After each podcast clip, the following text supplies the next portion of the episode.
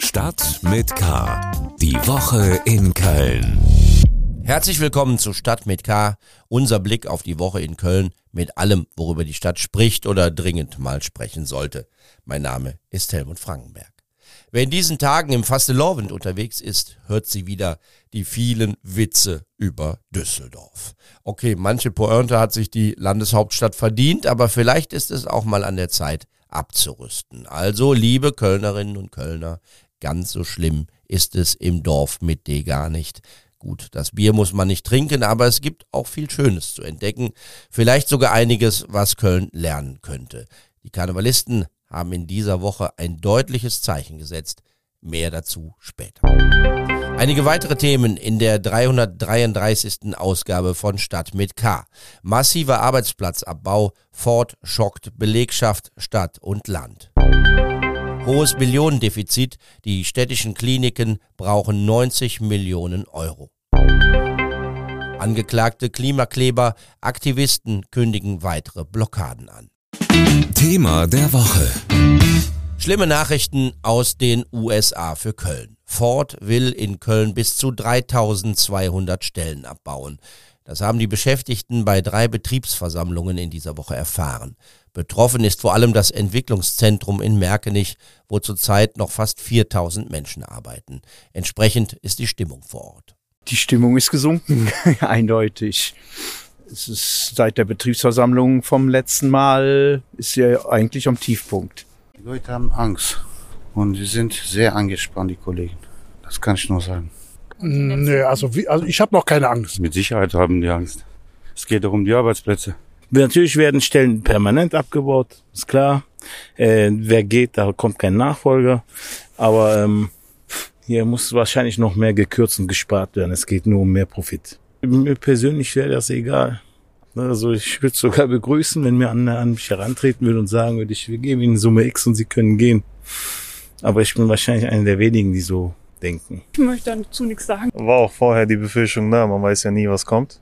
Aber im Großen und Ganzen hat sich nichts verändert. Ich meine, das geht seit Jahren so. Ne? Vor 30 Jahren haben die auch gesagt, das Werk wird zugemacht. Immer noch nichts passiert. Steht immer noch. Ja, Lage bisschen kritisch, aber ich denke, es passiert nichts. Aber was soll man machen? Das mache ich schon seit über 30 Jahren mit. Laura Ostender hat sich vor den Werkstoren umgehört. Die Ford-Mitarbeiter und Mitarbeiterinnen sorgen sich um ihre Zukunft, aber auch für die Stadt als Wirtschaftsstandort ist der Verlust von so vielen Arbeitsplätzen ein herber Schlag. Übers Internet zugeschaltet ist meine Kollegin Corinna Schulz, die für den Kölner Stadtanzeiger über die Entwicklungen bei Ford berichtet.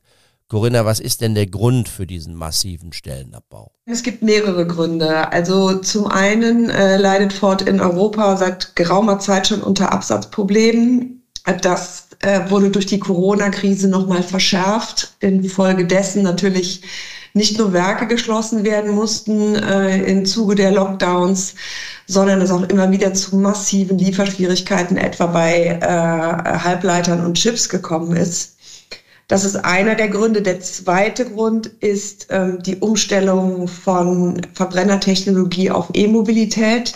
Hier muss man sagen, dass Ford sehr, sehr spät gestartet ist im Vergleich zu vielen Wettbewerbern und jetzt versucht, äh, massiv aufzuholen. Und der dritte Punkt äh, ist die Strategieausrichtung ähm, von vor ungefähr fünf Jahren im Zuge dessen Ford gesagt hat, dass man ähm, auf bestimmte Modelle, äh, mit denen man nicht sehr viel Geld verdient, verzichten möchte. Das sind zum Beispiel Kleinwagen. In Köln wird ja der Fiesta eingestellt. Und insgesamt kann man sagen, dass in Europa die Modellpalette ähm, deutlich zusammengestrichen wird. Dass der Umstieg auf Elektromobilität weltweit für deutliche und dramatische Veränderungen sorgt, ist lange klar. Da gibt es ja Leute, die sagen, ganz viele Unternehmen werden vielleicht gar nicht überleben. Auch Ford befindet sich im Umbruch. Aber eigentlich hatten ja alle gedacht, dass die wichtigen Weichen schon vor einigen Jahren gestellt worden sind. Jetzt werden so grundsätzliche Zweifel an der Strategie des Unternehmens laut. Wie lautet denn deine Einschätzung zur weiteren Entwicklung? Ja, man hatte gedacht, mit dem großen Stellenabbau, der vor äh, der 2020 abgeschlossen wurde, wäre es jetzt erstmal gut und äh, das Unternehmen wäre schlank aufgestellt für die Zukunft. Zum anderen war aber immer klar, dass man für ein E-Auto deutlich weniger Entwicklungsarbeit braucht als für ähm, Verbrennertechnologie, also komplexe Motoren und ähm, Lenksysteme und so weiter. Also es war schon klar, dass da noch was kommt, aber nicht in dem Ausmaß. Und der Punkt ist, dass man jetzt sagen muss, ähm, die Schritte, dass man besonders im Entwicklungsbereich deutlich Stellen abbaut, nicht nur in Köln, sondern in ganz Europa, lässt darauf schließen, ähm, dass man die Entwicklung massiv zurückfährt. Und das trifft natürlich die Zukunft von Ford in ganz Europa äh, im Kern. Es zeichnet sich ab, dass die US, äh, das Ford das in den USA zentralisieren möchte. Und Gründe dafür könnten auch steuerlicher Natur sein, denn die USA fördern die Entwicklung im Bereich E-Mobilität. Und ähm, sollten die Pläne tatsächlich so umgesetzt werden, muss man auf jeden Fall sagen, es ist eine Schwächung von Ford in Europa und damit natürlich auch für Ford in Deutschland. Für zusätzlichen Ärger sorgt im Moment, dass der Konzern seine Leute nicht selbst informiert und dabei erläutert, wie der Stellenabbau denn so in der Praxis umgesetzt werden soll. Die Betroffenen, aber auch Stadt und Land hätten gerne ein paar Antworten. Wie geht's denn in den nächsten Wochen weiter? Ja, also die Belegschaft hat es dem neuen Ford-Chef äh, Martin Sander auf der Betriebsversammlung in der Tat sehr übel genommen, dass er ähm, den Mitarbeitenden keinen reinen Wein eingeschenkt hat, sondern eigentlich darauf verwiesen hat, dass es konkrete Zahlen aus den USA erst im Februar geben wird. Und jetzt wird es so sein, dass in den kommenden Wochen auch wenn die konkreten Zahlen vorliegen, wobei man davon ausgehen kann, dass die des Betriebsrates, die ja auch aus den USA kommen, sehr nah dran sind, ähm, dass der Betriebsrat mit der Unternehmensführung äh, Verhandlungen aufnimmt. Und die IG Metall hat schon angekündigt, äh, dass sie durchaus äh, bereit ist, Widerstand zu leisten, sollte es zu dem Kahlschlag in dem jetzt bekannten Ausmaß kommen. Und auch die Politik hat sich ja eingeschaltet, sowohl die Stadtpolitik als auch die Landespolitik. Aber man muss leider sagen, ähm, in der Vergangenheit hat sich bei anderen Fällen, denken wir etwa an Opel, schon mehrfach gezeigt, dass der Einfluss der Politik bei einer solchen Unternehmensentscheidung bedauerlicherweise dann doch begrenzt ist. Herzlichen Dank, Corinna Schulz, über den massiven Stellenabbau bei Ford. Die letzte Generation hat in dieser Woche angekündigt, dass sie ihre Aktionen ausweiten will und weitere Blockaden auf Kölner Straßen organisieren möchte. Da schrecken die Aktivisten auch vor möglichen Strafen nicht zurück. Die Staatsanwaltschaft hat sieben Aktivistinnen und Aktivisten wegen Nötigung angeklagt. Im März sollen die Gerichtsverfahren stattfinden. Ein Beitrag von Christian Mack.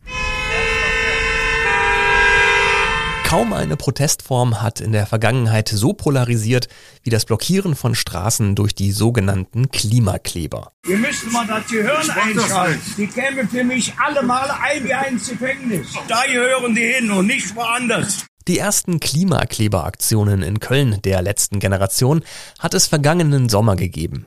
Die innere Kanalstraße wurde dabei gleich dreimal blockiert.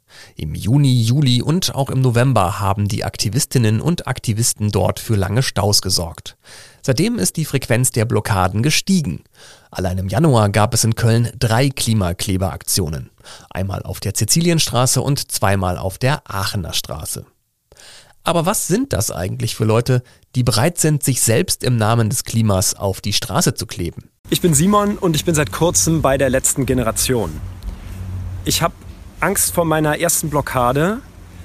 Ich glaube aber, dass ziviler Widerstand jetzt notwendig ist, weil die Bundesregierung nicht genug tut, um das Leben meiner Kinder und auch aller anderen Kinder auf dem Planeten sicherzustellen. Ähnliches sagt auch Caroline Schmidt, 41 Jahre alt, aus Ehrenfeld. Auch ihr geht es um das große Ganze und die Lebensgrundlage zukünftiger Generationen. Und eins steht fest, es gehört schon einiges dazu, sich vor die Motorhaube gestresster SUV-Fahrer auf die Straße zu kleben. Die Reaktionen waren sehr krass.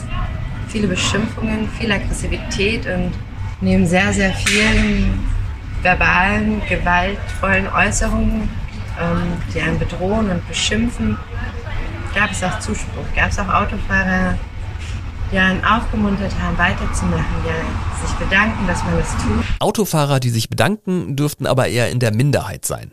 Die meisten ertragen die Klimakleberblockaden still oder machen ihrem Ärger mit der Hupe Luft. Es gibt aber auch immer wieder Passanten, die eingreifen und versuchen, die Klimakleber von der Straße zu zerren. Das ist aus Sicht von Juristen wie dem Kölner Rechtswissenschaftler Markus Ogorek sogar legal. Wer Blockierer mit einfacher Gewalt von der Straße trägt, um weiterfahren zu können, der dürfte grundsätzlich rechtmäßig handeln, sagt Ogorek. Aktuell gibt es in Köln 43 Strafanzeigen gegen Klimakleber. Im März wird das Landgericht Köln über sieben Klimakleber urteilen.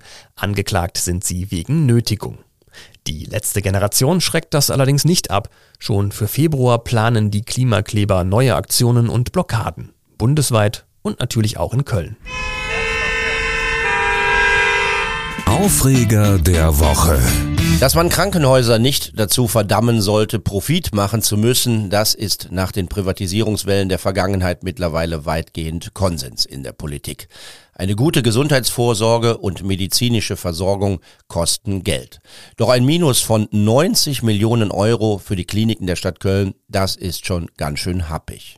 Mit dieser Zahl rechnen die städtischen Kliniken mit ihren drei Standorten für das laufende Jahr. Die finanzielle Schieflage verschärft sich also. Oberbürgermeisterin Henriette Reker fordert einen Sanierungsplan. 10 Millionen Minus pro Jahr, das scheint ihr akzeptabel, mehr nicht. Zugeschaltet ist uns jetzt der Aufsichtsratsvorsitzende der Kliniken, Ralf Unner von den Grünen. Herr Unner, wie geht es denn aus Ihrer Sicht jetzt weiter? Der nächste Schritt ist aus meiner Sicht, dass die Geschäftsführung jetzt ähm, einen Plan vorlegt, wie diese Rahmenbedingungen mittel- und langfristig einzuhalten äh, sind. Und dann wird die äh, geschätzte Oberbürgermeisterin und der Rat der Stadt Köln sich ähm, über diese Pläne beugen und ähm, sich eine Meinung bilden. Das wären jetzt so die nächsten Schritte. Parallel wird der Aufsichtsrat unter meiner fröhlichen Führung ähm, sich äh, über die Details von solchen Möglichkeiten beugen und sich auch äh, sozusagen eine Fachmeinung bilden. Äh, das sind jetzt die nächsten beiden Schritte, die anstehen. Wenn man keine 90 Millionen Minus machen will, sondern nur 10, ist das eine Differenz von 80 Millionen. Das scheint völlig unrealistisch, dass man das innerhalb kürzester Zeit mit einem Sanierungsplan ändern kann. Ja, von kürzester Zeit habe ich auch nicht gesprochen und äh, nach meinem Verständnis hat auch oder nach meiner Erinnerung hat auch die ähm, Frau Oberbürgermeisterin Reker nicht von kürzester Zeit gesprochen ähm, sondern äh, das Ziel ist, äh, mittel- und langfristig ähm, in diesen Bereich zu kommen. Und allen Beteiligten ist klar, dass das äh, im nächsten Jahr nicht erreicht wird. Also erstmal muss man die 90 Millionen zahlen in diesem Jahr. Ähm, das ist so, das steht aus meiner Sicht als Aufsichtsratsvorsitzender zu hoffen, denn ähm, aus meiner Sicht sind die Kliniken der Stadt Köln, das möchte ich an der Stelle nochmal ausdrücklich betonen, für die medizinische Versorgung der Bevölkerung in Köln insgesamt, namentlich aber auch im rechtsrheinischen Köln unentbehrlich. Gleichzeitig habe ich ein großes Verständnis für Henriette Reker, die sagt, sozusagen gesamtstädtisch muss man da ein Auge drauf halten und in diesen Dimensionen geht das nicht endlos weiter. Das ist sicherlich nachvollziehbar. Beides ist nachvollziehbar und beides muss zusammengebracht werden. Es ist ja nicht das erste Mal, dass von Millionendefiziten bei den Kliniken berichtet wird. Die Aufregung ist immer groß. Müssen wir nicht lernen, damit zu leben, mit so einem Defizit, so wie bei der KVB, wo wir das ja auch Jahr für Jahr akzeptieren? Das kostet Geld oder muss man Zuschüsse zahlen? Also Henriette Reker hat ja ähm, sehr weise einen Korridor vorgegeben von 10 Millionen Defizit pro Jahr, die sozusagen als erträglich eingeschätzt werden. Das ist ja auch sehr viel Geld. Das wollen wir mal nicht unter den Tisch kehren. Wir sprechen hier über einen Sektor, wo es ja auch Akteure gibt, die ähm, schwarze Zahlen schreiben, dass wir sozusagen auf Dauer Defizite anhäufen wie die KVB. Ähm, das äh, scheint doch so nicht möglich durchzuhalten. Das finde ich auch richtig, denn wir dürfen ja nicht vergessen, wir bewegen uns im Gegensatz zur KVB hier in einem Marktgeschehen. Äh, ob wir das jetzt gut finden oder nicht gut finden als Gesundheitspolitiker ist eine andere Frage, weil wir befinden uns in diesem Markt, in diesem Gesundheitsmarkt und wir haben in Köln vorsichtig gesagt keinen Mangel an Krankenhäusern und auch keinen Mangel an Krankenhausbetten. Insofern müssen wir uns schon die Frage gefallen lassen, im Gegensatz zur KVB als quasi Monopolisten, ähm, können wir das nicht auch in diese geringere Verlustzone führen und müssen selbstkritisch auch fragen, machen wir alles dafür, das zu erreichen, weil wir eben im Markt sind. Und wir haben hier jede Menge Wettbewerber, ähm, die teilweise eben auch bessere Ergebnisse produzieren als wir, teilweise auch schlechtere, wie die Uniklinik. Die sind ja in den letzten zwei Jahren noch schlechter gewesen, in den letzten zwei veröffentlichten Ergebnissen. Das wird gerne vergessen in Köln. Ähm, sowohl Maximalversorger mit ihrer Vorhaltemedizin als auch Kindermedizin müssen anders bezahlt werden, lieber Herr Lauterbach, für den Fall, dass du zuhörst. Ähm, das wäre mein ganz persönlicher Wunsch und das halte ich auch für sehr berechtigt und auch sehr nachvollziehbar. Im Gespräch ist auch der Einstieg eines solchen Mitbewerbers bei den städtischen Kliniken. Ist die Beteiligung von einem Privaten eine Lösung für Sie? Für mich persönlich nicht, für meine Fraktion ähm, und auch für Bündnis 90 Die Grünen insgesamt nicht. Wir haben das ausgeschlossen. Ich glaube, aus gesundheitspolitischer Sicht ist die Privatisierung ein Desaster äh, ohnegleichen, äh, weil namentlich zum Beispiel die Geburtshilfe sicherlich ähm, als allererstes über die Klinge springen würde bei einem Privaten. Und das können wir nicht tolerieren als Gesundheitspolitiker. Äh, da hört sozusagen, da, da ist die rote Linie für mich ähm, und die werde ich nicht überschreiten, weder als Personenreif noch als Fraktion Bündnis 90 Grünen im Rat der Stadt Köln noch als Partei. Und wenn ich richtig orientiert sind, sind wir die stärkste äh, Fraktion im Rat. Ohne uns wird es das nicht geben und damit ist das Thema aus meiner Sicht endgültig erledigt. Herzlichen Dank, Ralf Unner, gesundheitspolitischer Sprecher der Kölner Grünen und Aufsichtsratschef der städtischen Kliniken zum 90 Millionen Verlust der kommunalen Krankenhäuser. Die schlimmen Krawalle im Stadion von Nizza am 8. September vergangenen Jahres haben Folgen für die Schläger. Beim Spiel des 1. FC Köln in der Conference League war es zu brutalen Ausschreitungen gekommen. Wir haben alle die schrecklichen Bilder noch im Kopf. Nun ist ein 36-jähriger Mann vom Amtsgericht in Bergisch Gladbach zu einer Gefängnisstrafe verurteilt worden. 18 Monate ohne Bewährung. Das ist, das kann man wohl sagen, ein hartes Urteil.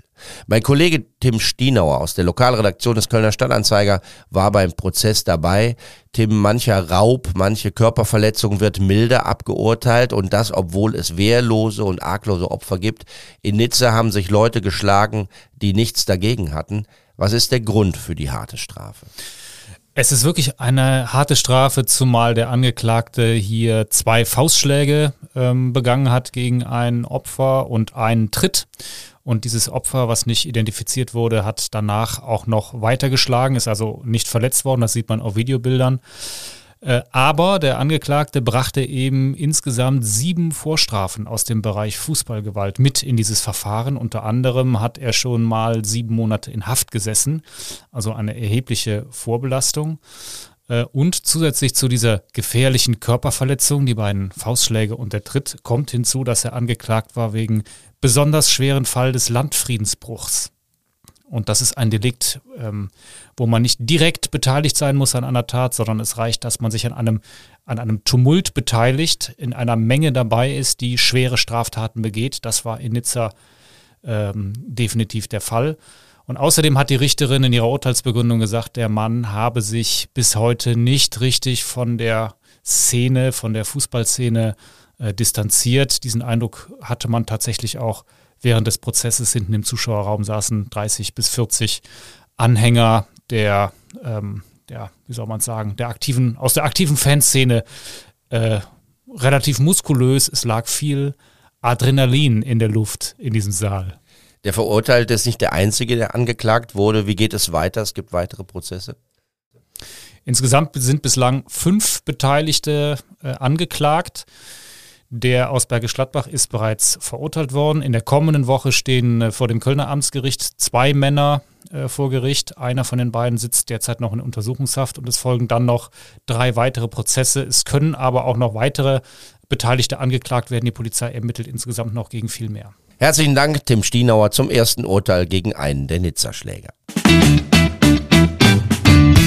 Der Kölner Prinz ruft Hellau und sein Kollege aus Düsseldorf Alaf. So geschehen im Gürzenich zu Köln. Die Karnevalisten zelebrieren einen Friedensschluss. Man spricht sogar von einem historischen Moment, denn tatsächlich gab es das noch nie. Zwei traditionsreiche, altehrwürdige Karnevalsgesellschaften aus Köln und aus Düsseldorf organisieren gemeinsam eine Karnevalssitzung mit Aufmarsch beider Prinzengarten und der Tolitäten aus beiden Städten. Prinz Dirk II. aus Düsseldorf in Kölns guter Stube. Köln meets Düsseldorf, eine wunderbare Idee. Lieber Boris, du hast es gerade gesagt, wir hatten am Sonntag schon die Gelegenheit, gemeinsam auf Kölner Boden aufzutreten und ähm, der Bericht darüber vom Festkomitee Kölner Karneval war überschrieben mit durch Kilometer getrennt, im Herzen vereint. Kann man es besser ausdrücken? Ich glaube nicht. Wichtig ist, und das verbindet uns, was hier drin ist.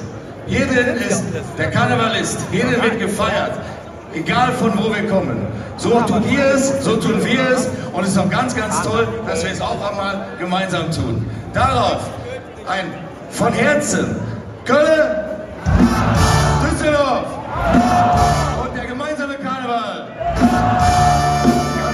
Alaf und Hellau gingen da schon mal ein bisschen durcheinander, aber egal, vielleicht war das sogar ausdrücklich erwünscht. Es soll nicht bei einer einmaligen Veranstaltung bleiben. In zwei Jahren soll es ein Rückspiel in Düsseldorf geben. Eins haben die Düsseldorfer den Kölnern schon lange voraus, da repräsentiert auch eine Frau den offiziellen Karneval. In Düsseldorf gibt es kein Dreigestirn, sondern ein Prinzenpaar. Venezia Uasa im Gürzenich. Und ja, nur ein paar Rheinkilometer den Rhein runter, aber im Herzen vereint. Und wir freuen uns, äh, heute Abend noch einen schönen Abend mit euch zu haben. Feiert schön, feiert den Karneval an Dreifach Düsseldorf. Wir feiern das Leben. Dankeschön. Was sonst wichtig war. Es war eine große Woche für den ersten FC Köln. Auf ein unfassbares 7 zu 1 gegen Bremen folgte der Punktgewinn in München. So darf es gerne weitergehen. Was gab's noch? Rekordzahlen bei den Kirchenaustritten und ein dringendes Hilfegesuch. Es werden Blutspender gesucht. Im Rathaus wird über die Zukunft der Stadtbibliothek debattiert. Die sollte eigentlich aufwendig und teuer saniert werden. Jetzt zeichnet sich ab, dass sie abgerissen und neu gebaut werden soll. Das bedeutet, alles muss komplett neu geplant werden. Das wird nächste Woche wichtig. Im Studio ist meine Kollegin Annika Müller. Annika, was wird denn nächste Woche wichtig? Also einmal startet heute das Dokumentarfilmfest und das geht auch noch die komplette kommende Woche, also bis zum 5. Februar. Das ist auch in vielen anderen NRW-Städten, aber unter anderem eben auch in Köln im Filmhaus. Das Ganze ist äh, unter dem Motto oder heißt Stranger Than Fiction. Das hat mich so ein bisschen an diesen Kalenderspruch erinnert, die besten Geschichten schreibt das Leben. Finde ich super. Ähm, da gibt es 13 internationale und neun Dokumentarfilme aus NRW. Den Auftakt, den gibt es in Köln im Filmhaus mit My Imaginary Country. Da geht es um Proteste der chilenischen Bevölkerung. Mehr Infos dazu gibt es auf filmhaus-köln.de. Da gibt es echt äh, die komplette nächste Woche eigentlich täglich zwei Filme, zwei Dokumentarfilme, für die man noch Tickets bekommen kann. Außerdem, äh, wer sich nicht so für Dokumentarfilme interessiert, sondern mehr so für Sport. Für den gibt es natürlich am Sonntag dann das nächste FC-Spiel. Da geht es gegen Schalke, also vom Tabellenführer, letztes Mal Bayern, was ja mit dem 1-1 eigentlich noch ziemlich gut lief. Jetzt gegen das Kellerkind. Man kann davon ausgehen, dass sie gewinnen. Aber Steffen Baumgart, der FC-Trainer, hat auch schon gesagt, man sollte sie nicht unterschätzen. Das wird trotzdem eine schwierige Aufgabe. Auf dem Programm der Ratspolitiker stehen allerlei Ausschüsse, allerlei Fachausschüsse, unter anderem der Kulturausschuss und da gibt's ordentlich Streit, oder? Genau, da wird's nämlich am Dienstag eine aktuelle Stunde geben. Da soll's um die Zukunft des Otto- und Langenquartiers gehen. Da muss man jetzt wissen, beim Otto- und Langenquartier, da passiert ja schon seit Ewigkeiten ja eigentlich nichts. Ähm, eigentlich will da ja eine Künstlerinitiative Raum, äh, rein, Raum 13, aber die bekommen halt den Schlüssel nicht. Und bisher war sich die Politik da einig, dass da die Stadtverwaltung schuld ist und mal in die Pötte kommen muss. Aber das Blatt hat sich jetzt so ein bisschen gewendet. Jetzt sagt eben auch die Opposition, dass das Ratsbündnis da mal ein bisschen was machen sollte und hat deshalb diese aktuelle Stunde beantragt. Herzlichen Dank, Annika Müller. Ich muss jetzt ein kleines Köfferchen packen, um in den östlichsten Vorort der Stadt zu reisen. Losmer Singe gastiert an diesem Wochenende in Berlin. Da wird es wieder eine große Karnevalssause mit wild feiernden Exilrheinländern geben, die da zu moderieren ist. Zwei Tipps noch für die nächsten Tage. Hört mal rein in die anderen Podcast-Reihen des Kölner Stadtanzeiger. In Economy mit K, unserem Podcast zu Wirtschaftsthemen, schimpft Ned Cologne heftig über die Telekom. Die arbeite mit Drückerkolonnen, sagt der Ned Cologne-Chef. Und dann gibt es ab diesem Wochenende eine neue Folge von True Crime Köln. Da spreche ich mit dem ehemaligen Chef der Mordkommission Peter Schnieders über einen sehr besonderen Mord in Paffendorf. Dort wurde mit der Armbrust auf einen schlafenden Mann geschossen. Das war's für heute. Mein Name ist Helmut Frankenberg. Bleibt wachsam, aber bitte auch gelassen. Tschö. Start mit K